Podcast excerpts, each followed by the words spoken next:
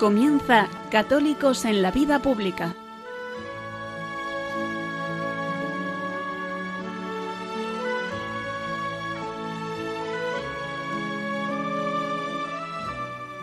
Un espacio dirigido en Radio María por Luis Zayas.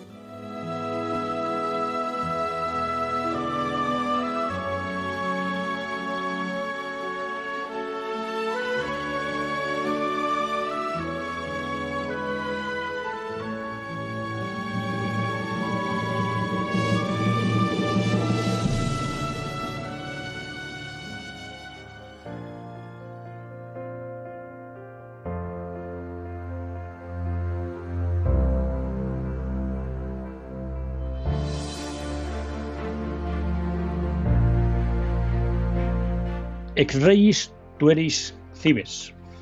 Ese era el adagio latino que en el último programa, el del día 2, utilizábamos para comenzar con el editorial. Como todos ustedes recordarán, son las palabras que Jerón Leyen recordó a Balduino cuando él dudaba qué posición tomar, no como persona, porque tenía clara la inmoralidad del aborto, sino como rey constitucional a la hora de aprobar firmando lo que sería la legalización del aborto en Bélgica. Esa frase, un rey debe proteger a sus súbditos, o el oficio del rey es proteger a sus súbditos, fue lo que hizo que Balduino no tuviera duda de que su actuación como gobernante tenía que ser coherente con su conciencia personal. Y eso mismo podríamos utilizar hoy ante la publicación por parte de la Conferencia Episcopal del documento Sembradores de Esperanza, acoger, proteger y acompañar en la etapa final de la vida. Como todos ustedes saben, sobrevuela desde hace años la amenaza de que se legalice la eutanasia en España. Y ante esa amenaza, pues nuestros obispos han querido iluminar nuestra razón y poder formar nuestras conciencias con este documento que con el formato de pregunta-respuesta pues aborda muchas de las cuestiones que están hoy a día en debate sobre la eutanasia. Un documento, por tanto, que creo que es de lectura obligada de todos los católicos, porque hoy más que nunca se exige que nuestras conciencias estén bien formadas y que sepamos argumentar el porqué de la posición a favor de todas las vidas de nuestra Iglesia Católica. Un aspecto que me llamaba la atención de este documento y que creo que de alguna manera nos remite a esa función del gobernante, que es proteger a sus súbditos, son los cuatro, las cuatro causas o los cuatro argumentos que suelen utilizar los promotores de la eutanasia. Nos recuerda el documento que cuando alguien quiere legalizar la eutanasia aduce cuatro argumentos. El sufrimiento insoportable, la compasión, la muerte digna y el concepto de autonomía absoluta. Es frecuente que se diga que cuando hay un sufrimiento insoportable es necesario acabar con él y por eso es necesario acabar con una vida.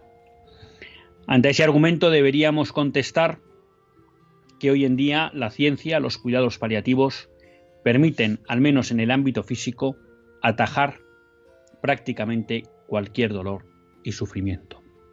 Alguien puede alegar que también puede haber un sufrimiento psicológico. Bueno, ahí también la psiquiatría ha avanzado mucho, pero todo el mundo sabe que la compañía, el saberse querido, el saberse cuidado, pues es un bálsamo, yo me atrevería a decir, que nunca falla ante el sufrimiento psicológico. En segundo lugar, la compasión. Muchas veces eh, se crea una mentalidad en el paciente de que está de alguna manera cargando o pesando inútilmente sobre la vida de sus cercanos y que por tanto es necesario darle esa oportunidad de que acabe con su vida para no hacer gravosa la vida de los que le rodean. También se habla de la muerte digna, hablando de la vida como no algo que es, algo que se vive, sino algo que se tiene y que depende de la calidad con la que se vive. ¿no? Y finalmente el concepto de autonomía absoluta. Somos dueños de nosotros. A mí lo que me llama la atención de estos cuatro argumentos y que me parece que de alguna manera los une es que lo que hay es un rechazo a la preocupación por el otro. Que hablemos de un sufrimiento insoportable, a mí me parece que muchas veces es la excusa de no querer tener una ocupación o una responsabilidad larga en el tiempo ocupándonos de un enfermo. Porque como les digo, hoy sabemos que la medicina puede actuar con éxito sobre el sufrimiento físico y que la compañía y el amor puede actuar con éxito sobre el sufrimiento psicológico. No digo que sin un trabajo esforzado, pero me da que la excusa que hay detrás es que lo que no queremos es ocuparnos por mucho tiempo de aquellos que nos necesitan. Y en ese sentido, cuando se habla de compasión, resulta paradójica que una sociedad como la nuestra hoy haya personas que tengan la tentación de quitarse la vida para no ser una carga para otros. Cuando realmente, como nos recordaba Jerome Leyen, lo que cataloga el nivel moral de una sociedad es su capacidad para cuidar de los débiles.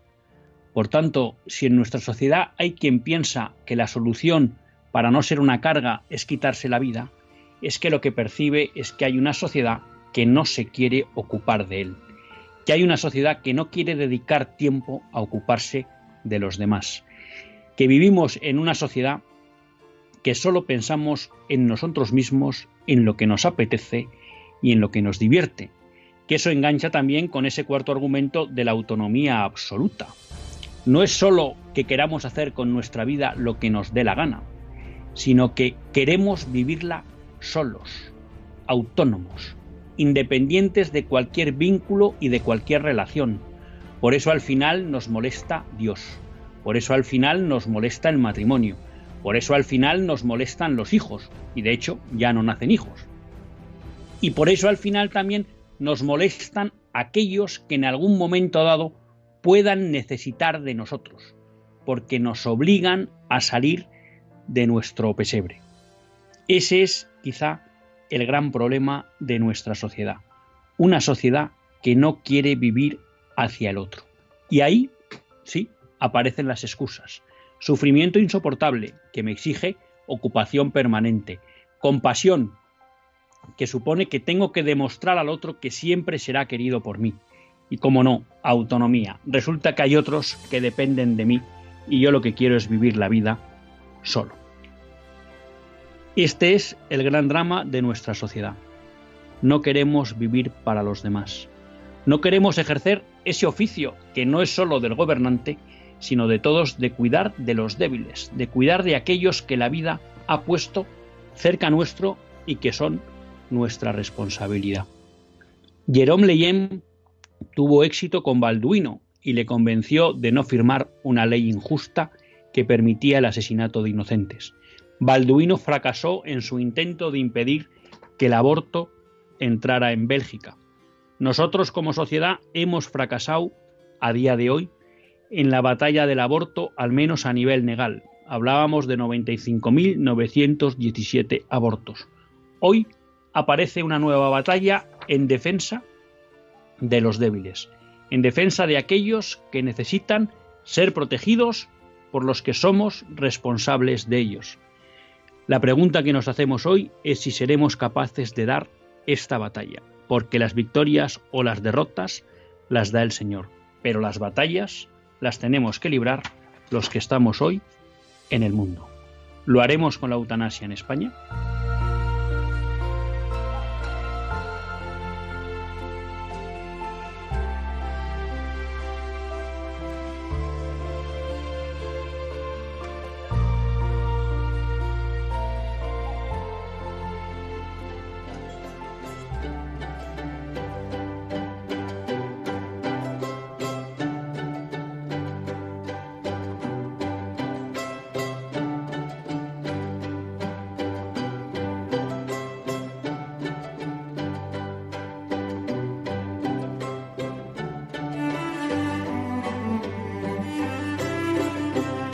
Buenas tardes, queridos amigos de Radio María. Un lunes más volvemos fieles a la cita con todos ustedes en los estudios centrales de Radio María. Un lunes más para hacer este programa, Católicos en la Vida Pública. Un programa que, como todos ustedes saben, quiere ser una reflexión pausada sobre la actualidad nacional e internacional. Una actualidad que tratamos siempre de analizar, de entender, de comprender desde la óptica del magisterio de la Iglesia y su doctrina social. Esa Iglesia que no nos cansaremos de repetir, que es madre y maestra. Y un lunes más tiene la suerte de estar con todos ustedes Luis Zayas, que es quien les habla, y que como siempre les digo, pues el Señor le concedió la gracia de poder compartir con ustedes esta hora de radio todos los lunes, de 8 a 9 en la península, de 7 a 8 en las Islas Canarias. Y un lunes más, que esto se lleva convirtiendo, gracias a Dios, ya en una costumbre, pues contamos con la presencia de José María Fernández Mota, Mota para los amigos y por tanto para todos ustedes, porque ya la conocen de sobra, que nos va a acompañar hoy en el programa. Buenas tardes, Mota. Buenas tardes, Luis. Y muchas gracias por estar aquí un lunes más con, con nosotros. Como todos ustedes saben, Mota es abogado en ejercicio y bueno, pues como todos los que vienen a este programa, pues un abogado de, de prestigio. Eh, bueno, antes de, dar paso a la tertulia, como el otro día abusé de todos ustedes pidiéndoles oraciones por varias cuestiones, bueno, decir que hay algunas que parece que ya se van escuchando y es que esta persona, amiga mía, porque les pedía que pidieran, porque estaba en un proceso de, de quimioterapia y demás, bueno, pues la primera prueba, que no es que quiera decir mucho, tras la quimioterapia, pues ha sido buena y no se han encontrado de momento restos del tumor. O sea que, bueno, pues agradezco sus oraciones que veo que tienen efecto y sobre todo, pues vamos, les pido que sigamos rezando para que realmente se produzca ese restablecimiento definitivo y venzamos a este, a este cáncer. Bueno, Mota, empezábamos hablando un poco de la cuestión de la eutanasia, traía también un poco en cartera hablar de, de los nacimientos, de los belenes, a raíz un poco de la carta que nos ha regalado el Papa Francisco. No sé si sobre la cuestión del eh, editorial tú quieres añadir algo, alguna reflexión. Sí, bueno, brevemente, lo que veo ahí es que, bueno, tú ya lo has apuntado, ¿no? O sea, lo que hay detrás de todo esto, que pasa con la eutanasia, pasa con el aborto, pasa con el nacimiento de hijos, que si tenemos tiempo luego hablaremos de cómo ha ido descendiendo. Lo que sale a relucir es, un, ¿no? es el egoísmo del ser humano. El egoísmo del ser humano que en vez de, como cualquier persona, digamos, de bien, debería intentar combatir, pues desde hace ya muchos años, yo diría décadas, en la sociedad española y desde luego en la sociedad europea en general, no solo no se combate, sino llamando de otra forma siempre, claro, porque nadie, nadie va a decir, vamos a fomentar el egoísmo, eso está claro. Siempre está la tergiversación de, la, de las palabras, ¿no? El, los eufemismos, todo, para eh, no solo no combatirlo, sino que, mm, ya digo, con otras palabras, acabar fomentándolo. Y es lo que hay, ya digo, detrás de mm, tanto el tema que has, eh, por el que has hablado tú de la eutanasia, como también con el aborto, como también el de alargar eh, la, edad de la que ser padre, como alargar la edad del matrimonio, o sea, al final va todo en la misma línea. Pues comentabas tú eh, la cuestión del egoísmo, ¿no? que, trasluce en todo esto que podríamos denominar la incultura de la muerte, y me parece que es un término muy adecuado para abordar eh, el tema que quería, traíamos hoy un poco como de cabecera en el programa, ¿no? Y es que ya conocen todos ustedes que el Papa Francisco ha publicado la carta apostólica El hermoso signo del pesebre, sobre el significado y el valor del Belén. Y claro, eh, es sorprendente porque en el fondo lo que va a representar los belenes, los nacimientos, el pesebre, como dice el Papa Francisco, es justo la antítesis del, del egoísmo, ¿no? Ese, ese acto que se da en la historia de la humanidad que es la mayor entrega que puede existir en el mundo, que es que un Dios se hace hombre para, para redimir a los hombres, ¿no?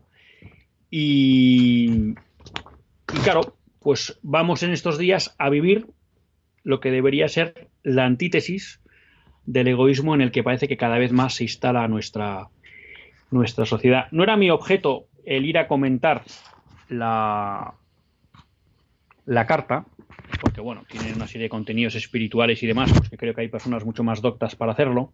Y si no, pues les recomiendo que creo que fue la semana pasada, el, el lunes, creo, Monseñor Punilla en su programa Sexto Continente abordó la, la carta del Papa Francisco, sino quizá un poco retomando lo que es el concepto del programa Católicos en la Vida Pública, hablar de la importancia del nacimiento del, del Belén como algo que plantea el Papa. Y es que en el párrafo 1 nos dice que es eh, la representación del acontecimiento del nacimiento de Jesús equivale a anunciar el misterio de la encarnación del Hijo de Dios con sencillez y alegría. ¿no? A mí me parece que el nacimiento, el Belén, es realmente un instrumento evangelizador de primera, de primera magnitud, ¿no? Y no sé si los católicos, los cristianos en general, pero vamos, en España los católicos, somos conscientes de, esa realidad. Pues mira, yo lo que sí que noto es que es un buen momento en general en Navidad y un poco el pre-Navidad, ¿no? Que estamos ahora, bueno, Adviento. Eh, porque es un buen momento porque incluso las personas mm, menos cercanas a la fe católica, eh, incluso algunas pues muy anti, ¿no? Eh, digamos que en un, en un contexto navideño aceptan que le coloques el mensaje eh, con, con, mayor resignación, digamos, ¿no? O sea, eh, están más, más abiertos o más suaves ante el mensaje navideño. Eh, lógicamente, si es un mensaje más em, del mar y los peces, pues mejor, pero para ellos me refiero.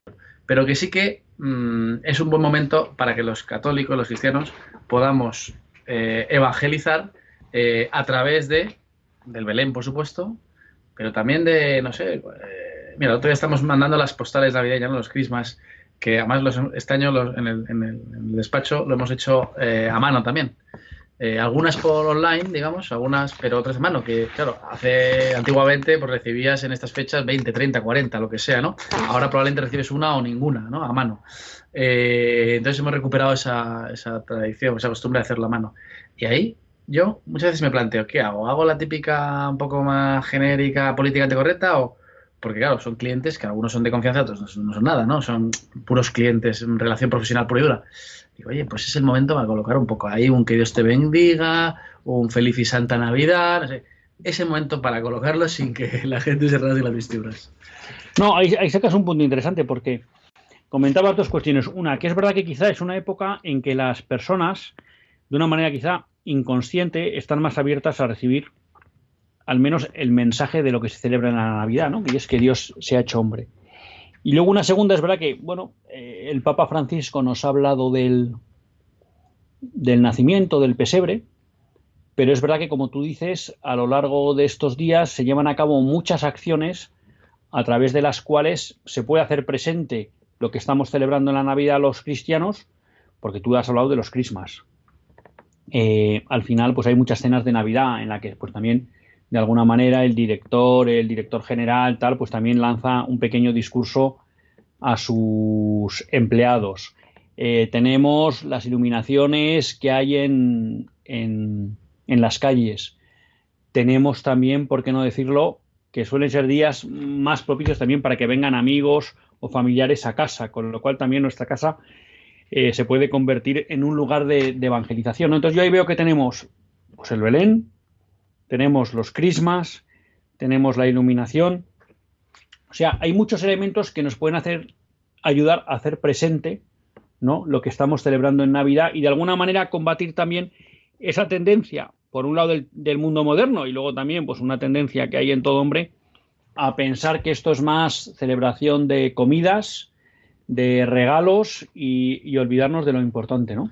Pero yo creo que hay cada uno, ¿no? Porque y podemos comentar, ¿no? El otro día venía yo, volvía de, Sevilla en el AVE, en Atocha, subía todo, todo eh, bueno, aunque se llama otra forma, pero la castellana, ¿no? O sea, Paseo del Prado, Recoletos, tal, la castellana para entendernos, todo el eje central para los que no son de Madrid, mm, y estaba muy iluminada, ¿eh? los, había árboles, había las farolas, había arbustos, o sea, muy, muy iluminada. Lo comentábamos los que veníamos y bueno, pues es verdad que nosotros no depende de nosotros, nosotros no, somos el alcalde de Madrid, ¿eh? somos, pero en lo que sí dependa de una forma, porque puede depender indirectamente si se le felicita al alcalde de Madrid por haber puesto una iluminación de Navidad como Dios manda y por volver a poner al Belén en la puerta de Alcalá. Bien. Y directa en lo que de ti depende. ¿Y de qué depende? En tu casa, depende con tus amigos, con tu familia, depende en cuando escribes el Christmas, depende cómo, cómo concluyes un correo electrónico en estas fechas. Bueno, pues esos son pequeños detalles que si cada uno lo va teniendo, ¿eh? ¿Y por qué puestos a decidir entre ser más políticamente correcto y dejarte llevar por tal o ser más explícitamente cristiano no optamos por lo segundo? Pues tampoco pasa nada. Y como decíamos antes, la gente está más predispuesta en estas fechas, ¿no? O sea que yo creo que todos tenemos en nuestro día a día un cierto campo de responsabilidad y cierto campo de evangelización. Sí, o sea, yo creo que hay un punto que a mí me ha gustado de la carta del Papa, que por lo menos a mí me lo recordaba, ¿no? Y es la importancia que tiene en la transmisión de la fe católica pues muchos elementos culturales, ¿no? Como pueda ser eh, pues los belenes. Entonces, el hecho, por ejemplo, de que en Madrid este año se haya notado un cambio con la llegada del alcalde Almeida y que realmente, pues, los nacimientos hayan vuelto a estar en sitios significativos. Más creo que el otro día leía, pues, que se han puesto 10 en la ciudad de Madrid.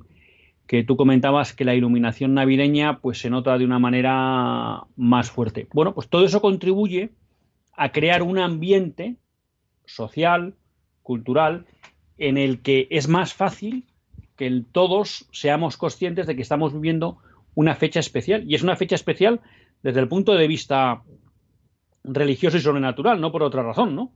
Y entonces ayuda a que todos caigamos mejor en la cuenta, e incluso los, pues, los que están alejados, de que estamos celebrando la natividad del Señor, ¿no? Entonces a mí, eso que tú planteabas de que, pues yo creo que, por ejemplo, en el caso de Madrid, cada uno tendrá que ver su, qué ha pasado en su ciudad, yo creo que es bueno felicitar al alcalde por esta iniciativa. Porque yo creo que para los católicos es importante que la religión tenga presencia en el ámbito público.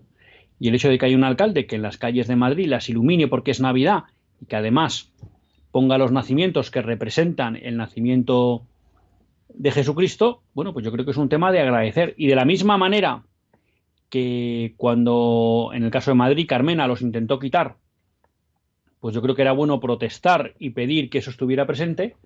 Bueno, pues yo creo que ahora es bueno agradecer, ¿no? Eh, la inversa, aunque eso he leído un poco de referencias, bueno, pues parece que en Barcelona la Colau pues ha puesto unos nacimientos un poco que parece casi hasta un poco que hacen burla, no llegan a hacer burla, pero vamos, mm. que no realzan el misterio de la natividad, ¿no? Pues, bueno, pues yo creo que en ese caso también hay que quejarse.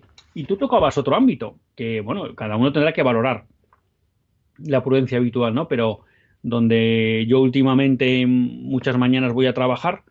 Eh, bueno, pues una persona que, lleva un poco la recepción del centro de negocios y tal, eh, planteó, no, pues estoy pensando a ver porque tengo que buscar un rato para comprar un nacimiento y ponerlo aquí en la entrada y tal. Bueno, pues a mí me gustó la idea porque iba a hacer presente el misterio que celebramos en el lugar donde trabajo, ¿no? Tú hablabas de las empresas. Pues cuántas veces, veces las empresas optan hoy en día por Christmas sin motivos navideños, ¿no? O cómo cada vez más se nos quiere imponer el felices fiestas en vez del feliz Navidad. O a lo mejor, como en casi ninguna empresa se pone un nacimiento, que no, hace falta que lo haya, que lo ponga la empresa, a lo mejor basta que en un departamento alguien se anime y dice trae tres figuras, coloca el misterio y ahí se queda y a nadie le molesta, ¿no? Que yo creo que en la línea que tú decías son fechas buenas para, para dar pasos en ese sentido de hacer presente la fe, ¿no? Incluso en una en una empresa, ¿por qué no? Pues pedir, hombre, pues ¿por qué no se hacen también crismas con motivos religiosos? O tomar la iniciativa de si antes había un nacimiento y se ha quitado, pues ¿por qué no se vuelve a poner? O si incluso son empresas con cierta sensibilidad cristiana, pues el plantear una misa por la Navidad, no sé, yo creo que son momentos buenos. Totalmente, o sea, llevamos en el despacho de trabajo, mmm, es que más te das cuenta que eh, alguien tiene que ser muy, muy, muy, muy antirreligioso para que le moleste especialmente que pongas un misterio. O sea, María, José, el niño, o sea, no, no, no, no. Entonces, es más esos respetos humanos tontorrones que tenemos, porque en el momento que alguien, como pasó aquí, donde, yo trabajo, se le ocurrió, Ah, pues claro, pues fenomenal. Pues venga, ¿y quién lo trae? Pues yo. eh, Y al día siguiente estaba ahí. ¿no? Y pasó el año pasado, ¿no? O hace dos. O sea que eso solo os digo los pequeños detalles de cada uno, ¿no? Eh, a la hora de felicitar la Navidad en estos días, ¿no? Que pasará con nuestros clientes, proveedores, conocidos, pues eh, yo digo por correo, pues un feliz Navidad. eh, si, si, si lo sientes así, claro, si, si estás en el Felices Fiesta, ¿por qué lo vamos a hacer? Pero, pero si sientes Feliz Navidad, que no te cortes y no pongas Feliz Navidad y pongas Felices Fiesta porque queda más, no se sabe qué, ¿no? O, o igual cuando le mandas por WhatsApp o por mail o una felicitación, si el, si el motivo que pones es religioso o no.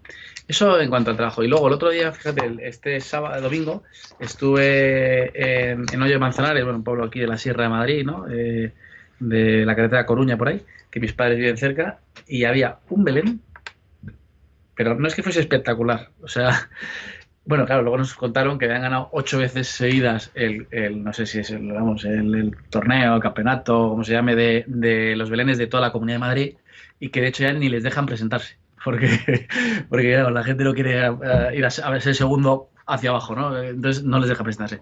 Y una cosa que me encantó, aparte que era espectacular, pero absolutamente espectacular. En Hoyo de Manzanares. de Manzanares, sí, en, el- en la propia ca- la Casa de la Cultura de, del pueblo, eh, había un audio que iba narrando todas las escenas y lo típico con el juego de luces que luego cuando habla de la anunciación pues pone la anunciación, luego cuando habla de la huida de Egipto pone la de Egipto, luego los reyes, o sea, y eso ya sí me pareció triplemente evangelizador, claro, porque el Belén es de, de caerte, de bonito, pero es que además está el audio, te ponen todo oscuras, el audio dura a lo mejor 7-8 minutos todo, y dije, joder, no sé por qué esto se hace poco, porque yo eso lo he visto poco, lo he visto algunas veces, pero no es algo, tampoco debe ser tan complicado.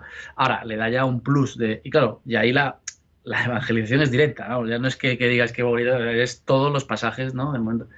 Y bueno, me pareció como, vamos, resaltable, ¿no? Y, y entonces, cuando vayamos ahora, pues eso, a, ver a amigos o familia, no sé qué, ya sea en Madrid o fuera de Madrid, por España, estoy convencido que en prácticamente todos los pueblos hay un Belén, ¿no? O sea, pues que, cojamos como costumbre, pues ir a la plaza del pueblo o a la iglesia o al ayuntamiento, donde esté, Oye, ¿y por qué no tal? Y llevas a tu amigo, a tu cuñado, a tu primo, que es un poquito más eh, díscolo en estos temas, y lo llevas allí, porque el Belén no le hace daño a nadie. O sea, ya digo, tienes que ser muy anti para que te haga daño, ¿no? Y sin embargo, sí te puede ser una, una evangelización muy suave, muy, ¿no? Muy sin darte cuenta casi.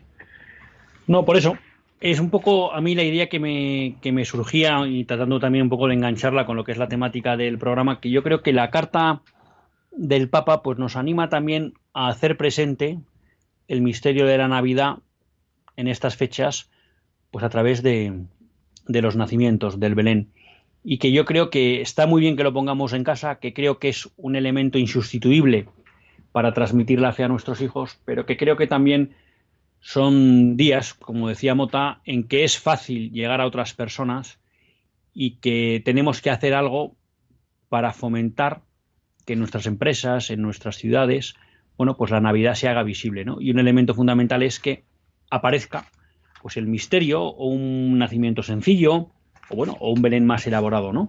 E incluso, porque no, como tú dices, pues también el fomentar el que se vayan a visitar, este, vamos a llamar estos Belenes que son más expositivos, ¿no? Donde creo que muchos cristianos y no cristianos, bueno, pues nos podemos hacer conscientes de lo que estamos celebrando en estas fechas.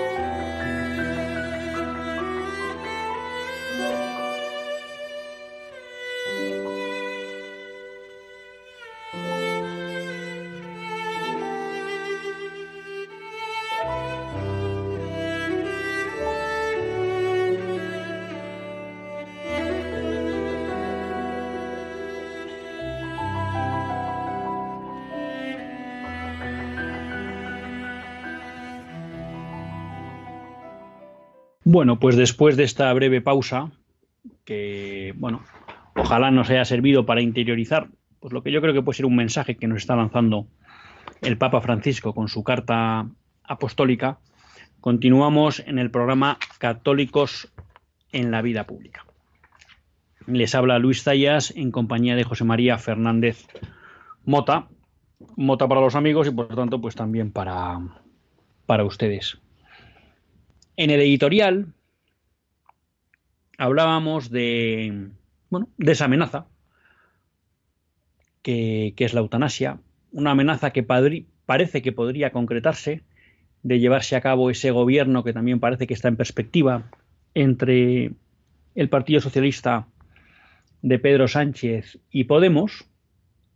Y comentábamos un poco en el editorial cómo realmente cuando uno analiza esos argumentos que suelen utilizar los promotores de la eutanasia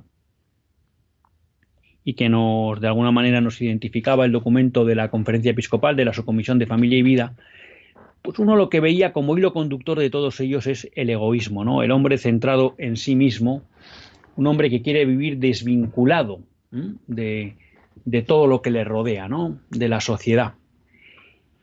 Y pues una muestra de eso decíamos también, pues es cómo va avanzando la incultura de la muerte, ¿no? Y teníamos el tema del aborto, tenemos todo lo que está sucediendo con la investigación con embriones, la reproducción asistida, eh, los vientres de alquiler, bueno, como cada vez más la eutanasia, como cada vez más hay prácticas que realmente cosifican al hombre, ¿no? Y otro aspecto donde quizá se está expresando de una manera, yo me atrevería a decir, dramática, el egoísmo en el que vive el hombre del siglo XXI en España es la evolución de la natalidad. El pasado 11 de diciembre se hacían públicas las cifras de natalidad del primer semestre de 2019. Yo recibía un mensaje de Alejandro Macarrón, ya saben que es el presidente de la Fundación Renacimiento Demográfico, en el que decía que la tasa de de evolución de los nacimientos tenía un nuevo récord a la baja de un 6,2% menos en el primer semestre de 2019 que en el primer semestre de 2018. Buscando luego esa noticia por Internet, bueno, lo que nos encontrábamos es que en el primer semestre de 2019 han nacido 170.074 niños en España, que es, según explica el mundo, el dato más bajo desde 1941. Primer dato, primer año del que hay datos. ¿Mm? Yo me atrevería a decir, creo que sin riesgo de equivocarme, que durante la guerra civil nacieron más niños que en el primer semestre de 2019. Ya comprenderán ustedes las circunstancias que vivieron los españoles eh, durante esos años, ¿no? Pero bueno, la realidad es que este dato lo que viene a decir es que desaparecemos, que no tenemos ningún interés en que aquí haya nadie. Y a mí no se me ocurre otra razón distinta del egoísmo y del querer vivir para uno mismo. No sé cómo lo ves tú. Bueno, lo veo, pues creo que efectivamente tu objetivo de dramático pues es muy ajustado. Es que estamos hablando de lo más esencial del ser humano, que es la vida, ¿no? Eh, entonces, eh, claro, son datos, efectivamente este dato que has dado del primer semestre del 19 es muy preocupante, pero es que, claro, lo pones en, relación con otros datos relacionados con lo mismo y es que desde el 2008 aquí, o sea, estamos hablando de apenas 10 años, 10, 11 años, ha bajado un 33% la natalidad. O sea, uno de cada tres de los niños que nacían en el 2008 ya no nacen. Un 33% en 10 años ha subido considerablemente la edad en la que se es madre por primera vez, la, media en la que se es madre por primera vez. Y ya ha superado por primera vez los 31 años. Y ha bajado a la mayor serie histórica, por lo menos desde los últimos 20 años, el número de hijos por mujer, 1,25. Entonces, claro, y dice, no, ahora hay que irse a las causas. Estos son los datos que son demoledores. pero a las causas, ¿no? Entonces, pues algunos dicen, no, es básicamente hubo un repunte hacia abajo, digamos, de, la bajada a partir de la crisis que hubo en el 2008, 9, 10. Bueno, eso puede ser una argumentación y la gente comprarla fácilmente, pero es que resulta que luego hubo progreso económico desde el 14 aquí y ha, sido bajando. Eh, es que en Francia, aquí tenemos 1,25 años eh, hijos por mujer. En Francia tienen casi 2, 1,9 largo. En los países nórdicos, que son como muy modernos y no sé qué, tienen 2 dos, dos, y pico. Entonces dices, oye, mmm, hay que preguntarse, ¿no? ¿Cuáles son las causas de esto? Porque, porque los, los datos son eh, tremendamente negativos, pero las causas cuáles son, ¿no? Y de forma de alguna forma, digamos, de alguna forma que engloba todo lo demás, estaría el egoísmo, que es lo que hemos hablado antes, ¿no? El egoísmo del hombre. Porque claro, hijos, sea, yo tengo un amigo que me hace mucha gracia que dice, el hijo en el, en el Excel nunca entra, ¿no? En el Excel es decir, o sea, si te pones en plan calculator ¿eh? de lo que va a costar el colegio, la alimentación, la ropa, no sé qué, la, o sea, nunca va a entrar en el Excel. Entonces, claro, ver el hijo en clave muy materialista, pues es que no tendríamos a ninguno, no 170.000 que hay aquí, cero, ¿eh? cero. O sea, eh, ver el hijo en clave de cómo me corta las libertades, que sería el otro gran argumento directo, indirecto, porque claro, a la gente luego le cuesta decir claramente, no quiero tener hijo porque quiero pensar en mi vida, pero bueno, en un clima de confianza te lo puedo decir, eh, pues recorte de libertades. Pues claro, si, si el enfoque es que, un hijo lo que te produce es que ya no tengo el horario que tenía antes, ya no tengo la capacidad de improvisación que tenía antes, pues también tendríamos cero. ¿eh? Lo, juntamos a lo anterior y 0.0. Pero claro, es que ahí donde está, ahí es donde yo creo que tenemos nosotros que dar mucho eh, testimonio. Y digo los cristianos, y digo cualquier persona de bien, tanto testimonio vital, es decir, con tu vida, qué haces tú con tu vida y qué decisiones tomas, como testimonio de la palabra, es decir, en, artículos, en, opiniones, en charlas, en conferencias o en WhatsApps. O sea, creo que tenemos que dar un testimonio que vaya contracorriente, porque lógicamente va contracorriente, porque luego, si te das cuenta, en el fondo, como la verdad siempre es la verdad, ¿eh? la verdad eh, siempre vence, incluso cuando parece que todo está muy mal, muy mal, muy mal, muy oscuro, luego el hombre, cualquiera, incluso el que vaya por ahí contra natalidad, contra matrimonio tradicional, o decir, tal, al final acaba reconociendo la verdad. Entonces, cuando tú llegas a un sitio y ves un montón de niños, es que es, un, es que es alegría, es que eso, es que es así, es que es así. O sea, y tú vas a un parque y ves ahí a 200 niños correteando por ahí y eso es alegre. O sea, ¿y por qué a los señores mayores muchas veces les llevan a sentarse en un banco y a ver los niños? ¿No? O sea, será por algo. Entonces, como eso al final es verdad, que requiere esfuerzo, pues claro, sí. Y, el esfuerzo y tiempo y dinero y qué, y qué. O sea, si es que aquí volvemos a lo de siempre, la cultura del esfuerzo también está desapareciendo, pero esa es la labor que digo del, cristiano y de cualquier persona con buena voluntad, es volver a poner luz, ¿eh? poner encima de la mesa la cultura del esfuerzo y la cultura de la vida, que va de la mano, ¿eh? porque lógicamente la vida y el esfuerzo va de la mano. No, ahí eh, te planteabas una cosa, ¿no? Y, dices, bueno, ¿qué pasa, no? ¿Cuál es el problema para tener hijos? El esfuerzo. Y esto es una cosa que, que yo es un, argumento que suelo utilizar mucho, que como siempre digo, a Mercedes mi mujer no le gusta mucho, pero que yo creo que es real, ¿no? Y es, no hay nada que merezca la pena en la vida que no suponga esfuerzo. Entonces, es llamativo cuando efectivamente muchas veces hoy la sociedad utiliza como argumento que esto cuesta mucho, porque si las costas cuestan es porque valen, ¿no? O sea, nadie es campeón olímpico sin tremendos esfuerzos. Nadie saca una posición sin tremendos esfuerzos. Nadie saca adelante un matrimonio feliz y maravilloso sin muchos esfuerzos. Nadie educa sin muchos esfuerzos. Nadie llega a un buen puesto de trabajo sin muchos esfuerzos. Es que no hay nada en la vida que uno diga, oye, esto no me ha costado nada, salvo que te toque la lotería. Pero bueno, ya sabemos que ahí no está la clave de la felicidad. Por tanto, eh, todo en la vida, todo lo que merece la pena, cuesta, ¿no? Entonces, eso es llamativo porque hoy en día quitamos valor a lo que realmente lo tiene porque, porque cuesta. Claro, tú decías, hablabas un poco que Alejandro Macarrón, al que suelo seguir, lo ha puesto últimamente mucho en evidencia, ¿no? Como efectivamente quien dice, bueno, la natalidad cayó un poco en la época de la crisis, bueno, ya, pero es que luego hemos salido de la crisis y la natalidad ha seguido cayendo, ¿no?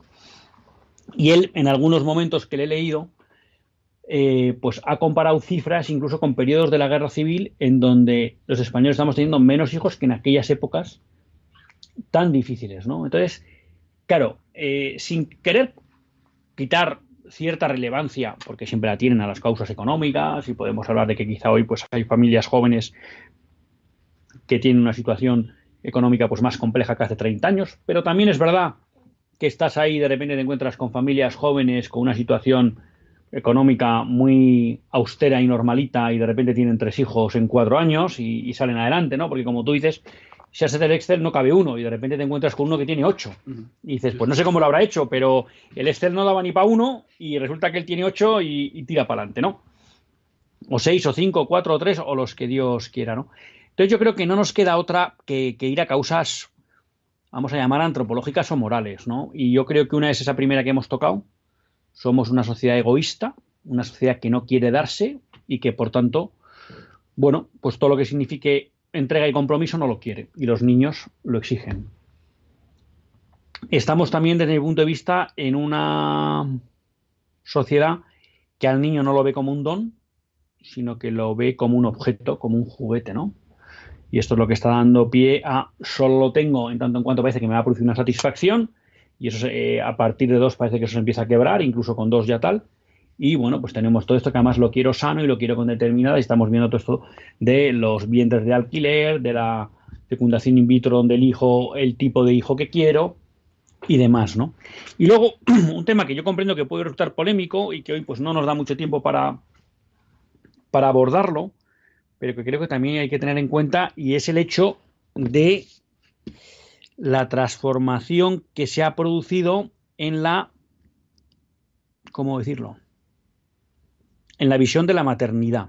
¿no? Y aquí yo lo abordaría desde dos puntos de vista. ¿no? La maternidad hoy en día en nuestra sociedad no es algo que pone en valor y que valora. Y eso es un problema, porque bueno, pues las cosas que la sociedad no valora, pues no cabe duda que al final todos vivimos en la pecera y el ambiente de la pecera nos afecta. Y luego yo creo que se ha producido una transformación eh, muy civilina, eh, por el cual eh, se ha hecho creer a la mujer que donde se realiza y donde está su papel fundamental es fuera de casa. Mm. Y eso comprado tanto por los hombres como por las mujeres. Mm. Y claro, eso es poner en, la maternidad en segundo o tercer lugar. Mm. Y a partir de ahí no hay tiempo. Y eso ya digo, incluso en muchos ámbitos católicos, pues lo compramos muchas personas, ¿no? Y entonces no cabe duda que esa transformación de la concepción de la maternidad y del papel de la mujer en la sociedad y de dónde realmente se planifica, pues yo creo que está causando verdaderos estragos al punto, bueno, que con estos nacimientos, y estos son nacimientos globales, si viéramos solo nacimientos de españoles, eh, de hijos de españoles, sería mucho menos. Pero ya estamos, por, estaríamos por tercer año consecutivo en crecimiento vegetativo negativo, lo cual quiere decir que poco a poco, pues España, eh, al menos por los que estamos aquí, iría desapareciendo. Otra cosa es que venga más inmigración o lo que suceda, ¿no? Pero es una sociedad que muere. Eso yo matizando, vamos, matizando, complementando más, más que matizando eh, lo, que, lo que acabas de comentar, mmm, hablaré también de que hay una cultura del el éxito vinculado a lo profesional. Y también creo que sea en los hombres y en las mujeres. Porque históricamente, cuanto más patas te vaya, en principio menos mujeres trabajan fuera de casa, entonces por tanto muchas veces eran familias en las que solo trabajaba el, hombre, tal, bien. Pero yo creo que, y esto no soy ni mucho menos experto en el tema, ¿no? Y a lo mejor me equivoco, pero que el hombre de hace 20, 30, 40, 50 asociaba al trabajo como el instrumento para precisamente poder luego dar y sacar adelante una familia. Pero no como que se realizaba plenamente en el éxito profesional. Tengo que ser director general de no sé qué, ahora CEO, porque era lo moderno, CEO, ¿eh? Eh, o lo que sea. Eso que antes se daba menos en el hombre, se daría más excepcionalmente, se da de forma más generalizada, y también lo que antes se daba cero en la mujer, cuanto más para atrás te vaya, ahora también se da de forma muy generalizada. Entonces, el éxito vital es el éxito profesional. Claro, si, si metemos el tema de lo del esfuerzo, metemos el, tema, metemos el tema del coste que no entra en el Excel, y metemos el tema en que tu éxito vital está prácticamente al 100% vinculado a tu éxito profesional, pues es que ahí no, no sale, es que los hijos no salen, es que no pueden salir. Y luego, y ya con esto finalizo, o sea, me viene el ejemplo de una, de un, me viene la cabeza una, un antiguo compañero de trabajo, amigo, que decía que tenía su abuelo y un hermano de su abuelo. Su abuelo tenía un montón de hijos, no recuerdo si era 8 o 9. Y a su vez esos 8 o 9 tuvieron cada cual, pues 4, 5, 6, ¿no? De tal forma que, y su hermano, el su tío abuelo, digamos, ¿eh? el hermano de su abuelo, tenía cero su tío abuelo era un señor que había triunfado muchísimo en lo profesional, típico empresario, un montón de empresas, no sé qué, mucho dinero y mucho éxito profesional.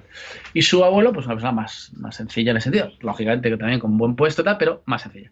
Bueno, pues cuando los dos, que se llevaban muy poco tiempo de edad, estaban muriéndose hace poco, hace el año pasado, hace dos, resulta que su abuelo tenía en el hospital cada día entre 20 y 30 personas viéndole que decían las, enfermeras de la clínica Navarra, Navarra que no, no, no fíjate, están acostumbrados a familias numerosas, que, que, hacía años que no veían eso.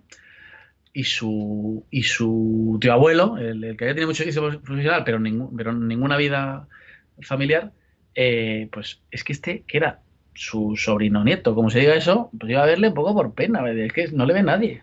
O sea, nadie. A ver, que al final, al final de la vida, ¿qué es lo que te queda? ¿Qué es lo que te queda? ¿Te queda que has sido el mega director general de no sé qué? ¿O te quedan tus hijos y tus nietos? Es que es así de claro. No, no.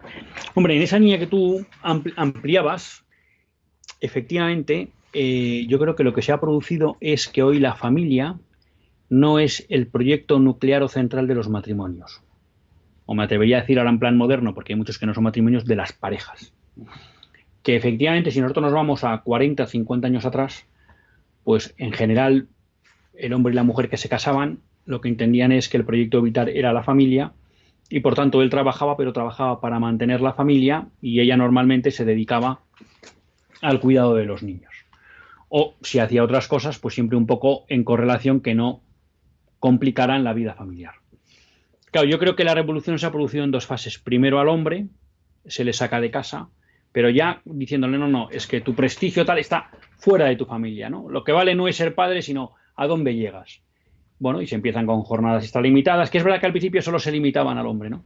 Y luego poco a poco ese proceso se ha ido produciendo con la mujer, lo cual, si ya era malo que el hombre no priorizara su papel de padre, claro, en el momento en que ya la mujer no prioriza su papel de madre, esto ya es el desmadre, pero porque ya no hay ni padre ni madre. Malo era que solo hubiera una madre, porque el padre parecía que se dedicaba a otras cosas. Que siempre le podía dar el tono, esto lo hago por mi familia, pero bueno, oye, tampoco en muchos casos pues no ha sido así, ¿no? Pero se consiguió sacar al hombre de casa en ese sentido, no en que empezara a trabajar, que ya trabajaba fuera, sino que ya no era al servicio de la familia, sino al servicio de una promoción personal. Y luego eso se ha dado con la mujer y realmente yo creo pues que esto es lo que ha, desplomado, ¿no? Y, hombre, a mí me gustaría hacer un apunte, porque es verdad que nosotros hablamos mucho de hijos y tal, eh, la posición católica es una visión eh, muy favorable a la acogida del niño, pero no es natalista per se. Uno no es mejor católico por tener cuatro que tres hijos, o doce que tres o que uno. Es decir, esto es una cosa que uno ve ante el Señor con su marido o con su mujer y ven lo que Dios le, le pide, ¿no? Pero lo que no cabe duda es que no siendo natalista, la posición de, de la Iglesia y de los cristianos es a una apertura a la vida y a una acogida muy favorable de las nuevas vidas, ¿no? Y aquí luego yo creo eh, siempre me gusta meterlo porque, pues leyendo algún libro, pues, lo descubrí, porque todo lo que digo yo es que alguien me lo ha contado, no se crean que, esto da para más. Pero, claro, que nos olvidamos el carácter trascendente que tiene esto. Porque muchas veces decimos, bueno, pues no nacen niños y a lo mejor pues la sociedad española se va muriendo. Ya, ¿y cuál era el plan de Dios para todos esos niños que no han nacido, no? O sea, el que una sociedad se cierre a la vida no solo tiene efectos, vamos a llamar, en lo natural, sino en lo sobrenatural. Dios podía tener en su plan que muchos niños nacieran, ¿no? Y no les hemos dado esa oportunidad, con lo cual hemos impedido que nazcan niños llamados a dar gloria a Dios. Y esta también es una perspectiva que a veces perdemos, ¿no? Porque, no, ¿cuántos hijos tener? No, pues cuatro, cinco, tal, si da igual, pero no me estoy planteando qué quiere Dios de mí, ¿no? Si el problema no es el número, es que hagas lo que Dios quiere. Y a veces incluso esa visión un poco trascendente, pues la hemos, la hemos eliminado. Nos va acabando el tiempo, Mota. Esto siempre pasa igual. Pensamos que una hora da para mucho, pero luego se acaba agotando. Algo que quisieras apuntar en este, en este tema. Nada, yo de lo último... ya queda en el tintero. Sí, sí, no, lo último, último, ya sé que queda muy poco, es que leía también en una de las noticias esta semana, estos días, que, que ahora mismo eh, hay tres, eh, o sea, por cada 10 trabajadores hay tres jubilados. Eh, y que se prevé para el, dos- para el 2050 que por cada, por cada 10 trabajadores haya 6 jubilados. El doble en 30 años. O sea que incluso ya, desde luego, nosotros, y ojalá cuanto más gente mejor, eh, tenga desde esa visión sobrenatural de la vida hasta la, digamos, la concepción más pro vida y más pronatalista, porque es un bien, ¿no? Porque es un bien. Pero es que incluso si no es así, el argumento que van a manejar los lo- que podrían manejar potencialmente los gobernantes actuales sería el socioeconómico, ¿no? El económico, pensiones, no sé qué, pues ni por esas, ¿no? o sea, oye, es que es que en 30 años va a haber el doble de jubilados por trabajador, ¿no? Por cada 10 trabajadores. Pues hombre, esto me va a obligar a acabar con una nota, con una nota un poco, vamos a llamar oscura, ¿no? Pero este argumento que tú haces, que de alguna manera pone en evidencia que de seguir esta tendencia eh, nuestras sociedades no son viables, tal y como las tenemos, es lo que me hace pensar que para que nuestros gobernantes no le den importancia a esta cuestión, que desde un punto de vista de números y de raciocinio es clara y que agota nuestro modelo de sociedad, es que aquí hay algunas fuerzas por encima de lo natural empujando esto, ¿no? Algo preternatural, algo demoníaco, porque si no, no tiene sentido que una sociedad decida autosuicidarse, ¿no? Y por eso, bueno, pues yo creo que es una batalla o unos planteamientos que tenemos que vivir siempre pues desde lo sobrenatural. Y eso sí, por recuperar la esperanza, pues mirando a ese niño que hoy nace en el pesebre, o estos días va a nacer en el pesebre, y que el Papa Francisco nos recuerda una cosa que decía San Agustín y que yo no conocía y que me pareció muy bonita. Y es que el pesebre es el lugar donde comen los animales. Y entonces San- eh, San Agustín notaba cómo la Virgen puso al niño en el pesebre porque en el fondo se convertía en alimento de toda la humanidad, que es lo que hace en la Eucaristía. O sea que nos quedamos con ese mensaje de ese niño que viene a ser el alimento para todos nosotros desde su pesebre. Mota, muchas gracias por haber estado hoy con nosotros. A vosotros. Estamos encantados de esto que se vaya volviendo una costumbre habitual, así que te esperamos prontamente. Hasta el próximo lunes, si Dios quiere, que Dios les bendiga.